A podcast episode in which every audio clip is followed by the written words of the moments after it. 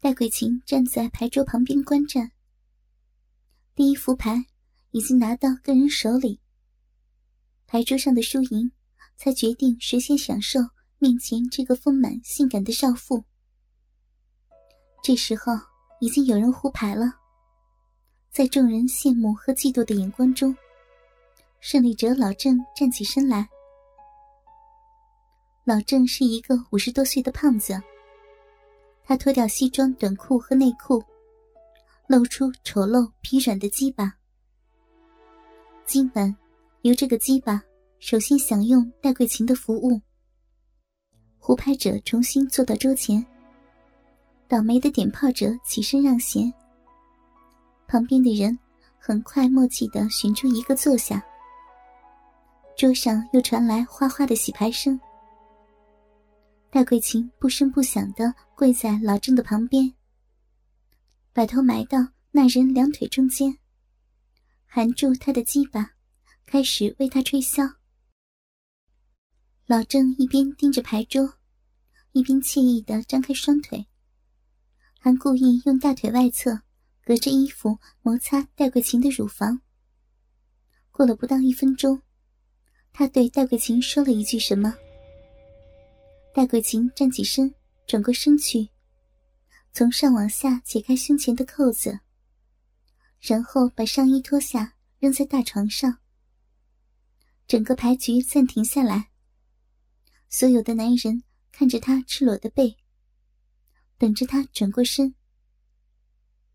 戴桂琴迟疑了一下，双手遮住乳房，慢慢的转过身，然后。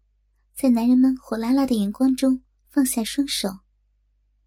他那一对熟透的黑奶头，骄傲的挺立着。在老郑的催促下，他重新跪下来为他口交。他也腾出一只抓牌的手，捏弄着戴桂琴诱人的乳头。他抓紧时间，充分享受是有道理的。过了不到五分钟。另一个不认识的人就胡牌了。戴桂琴下面就要转移阵地为他服务了。这是一个三十多岁的秃子，一看就是精力过剩的样子。他脱下裤子，鸡巴早已经是勃起了。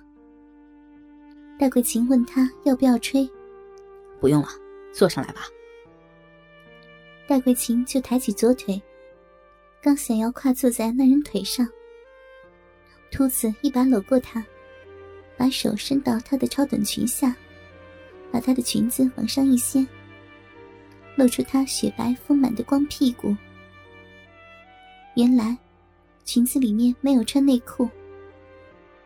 那人右手搂住她的腰，左手伸到她的骚逼上，大拇指和食指揉捻阴蒂。中指和无名指熟练的插进他的小臂，受到突然袭击的戴桂琴不由得惊叫一声。秃子淫笑着跟大家宣布：“哼，这婊子的骚逼已经湿了。”在男人们的哄笑声中，秃子把戴桂琴的裙子掀到腰以上，露出她赤裸的下身，双手抱住她的胯部。黑红的龟头早已对准鼻口，把他的身体往下一按，同时屁股一挺，就听戴桂琴“啊”的一声就被插入了。兔子一边动着屁股，享用戴桂琴的骚逼，一边腾出一只手来抓牌。戴桂琴的一只奶头被他含在嘴里吮吸，另一只奶头。在他不抓牌的时候，被他捏着玩弄。坐在他腿上的戴桂琴一停下来，秃子就催他：“快动啊，婊子！”戴桂琴只好一上一下的不停动着他的屁股，让秃子坚硬的鸡巴在他的骚逼里抽动。他胸前的两个大肉球随着上下跳动。随着乳房的胀大，乳晕也随之扩大。长长的奶头透出红色，秃子又胡牌了，戴桂琴就得留在他的两腿中间，趁其他人换人弃牌的间隙，兔子搂着他，把戴桂琴的两条腿拖到他的身后，让他整个身体悬空。唯一承受重量的地方，就是他和戴桂琴的生殖器交接处。秃子惬意地拱动着他的屁股，利用戴桂琴的体重形成的惯性，省力地享用本来只有用力抽插才能达到的效果。戴桂琴很快被子宫里受到的猛烈冲击弄得七荤八素，只好抱住秃子像公牛一样粗壮的脖子，不失去平衡，身子则完全听任他的撞击。还好，排气完了，该轮到秃子这个庄家掷骰子。戴桂琴才有机会喘口气。然而很快，秃子又叫他动屁股了。秃子连胡了好几次牌，他的鸡巴也像他手上的牌一样坚挺。戴桂琴看来已经挺不住了。刚开始她不出声。被秃子操了一会儿后，她的呻吟声渐渐大了起来。刚开始还是娇声细气的，像弱女子婉转承欢、不胜雨露的那种。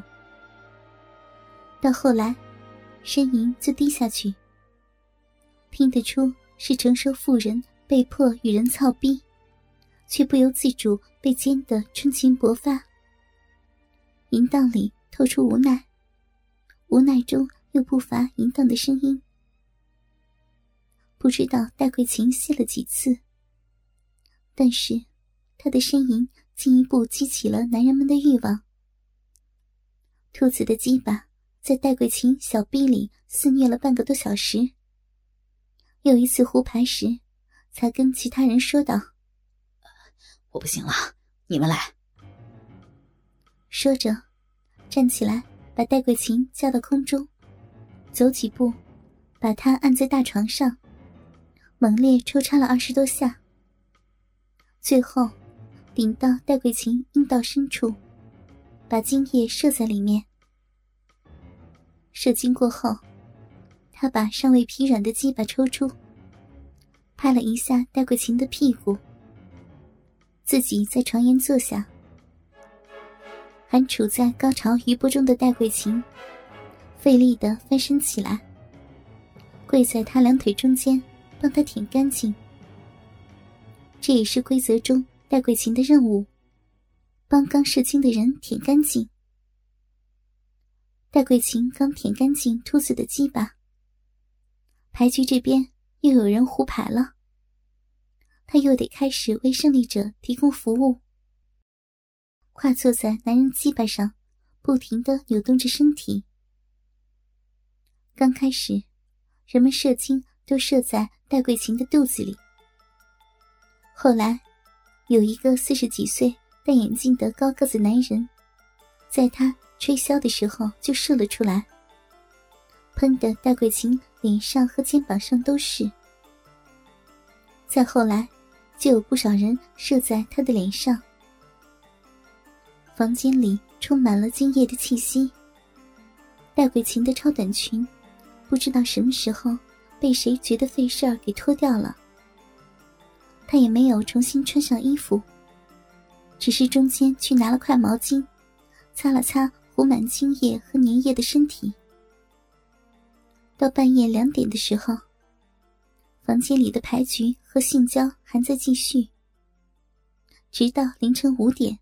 牌局才结束。这以后，戴桂琴老公不在家时，她的性生活就由邻居王忠和老公的同事文主任，还有他的狐朋狗友，以及附近的其他男人们轮流负责。附近不三不四的男人想玩戴桂琴，没有玩不到的。最容易的办法，就是找文主任打麻将。那段时间里，戴桂琴事实上成了周围男人的公妻。